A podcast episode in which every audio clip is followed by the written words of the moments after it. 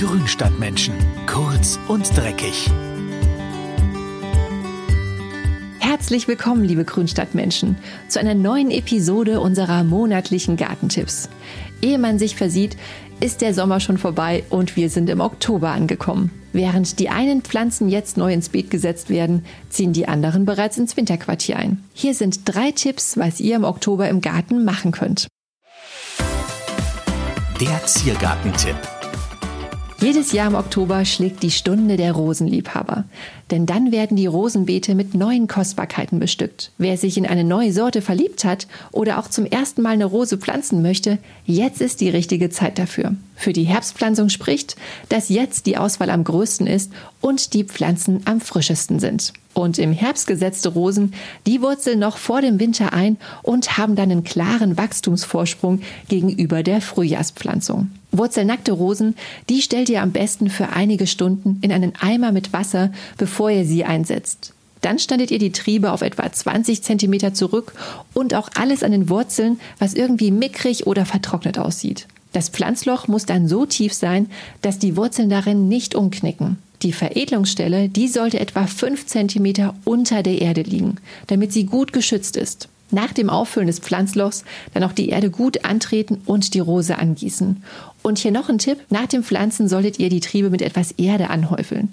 Denn das schützt die Rose im Winter vor Frost, Eis und Wind. Der Naturschutztipp. Im Herbst fällt ja durch den Laubabwurf der sommergrünen Bäume und Sträucher eine Menge Laub an. Einiges davon landet im Gartenteich und kann dazu starker Verschmutzung führen. Für die Wasserpflanzen und Teichlebewesen ist es gar nicht lustig.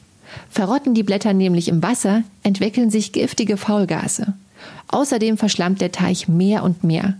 Fischt deshalb im Herbst regelmäßig mit dem Kescher das hineingefallene Laub ab oder spannt gleich ein Netz über den Teich, bis der große Blattfall vorbei ist. Den Schlamm am Teichgrund, den solltet ihr ebenfalls ein wenig abschöpfen, aber nicht vollständig, denn Fische und Amphibien, die verstecken sich den Winter über gerne ein bisschen im Schlamm. Den Schlamm aus dem Teich könnt ihr übrigens sehr gut als Dünger auf die Blumenbeete geben. Und abgestorbene Teile der Schwimmpflanzen, wie beispielsweise vergibte Seerosenblätter, die solltet ihr jetzt auch zurückschneiden. Dann kommt noch die Pumpe aus dem Wasser raus und ein Eisfreihalter hinein. So bekommen die Tiere und Pflanzen im Teich auch bei Frost genug Sauerstoff. Der Balkontipp.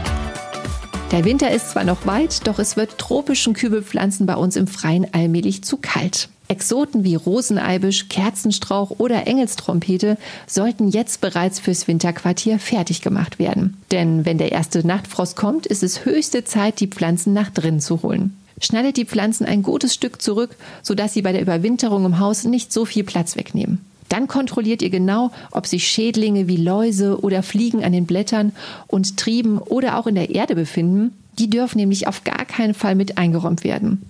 Damit die Pflanzen ihren Stoffwechsel herunterfahren, sollte das Winterquartier möglichst kühl und dunkel sein. 10 Grad sind genau richtig. Über die Wintermonate werden die Kübelpflanzen weitergegossen, aber nur sehr wenig, da sie ja nicht wachsen. Und robuste Arten wie Oleander oder Olivenbäumchen, die können sogar noch ein bisschen länger draußen bleiben. Bis minus 5 Grad halten die mediterranen Gehölze locker aus. So, das waren sie, die Gartentipps für Oktober.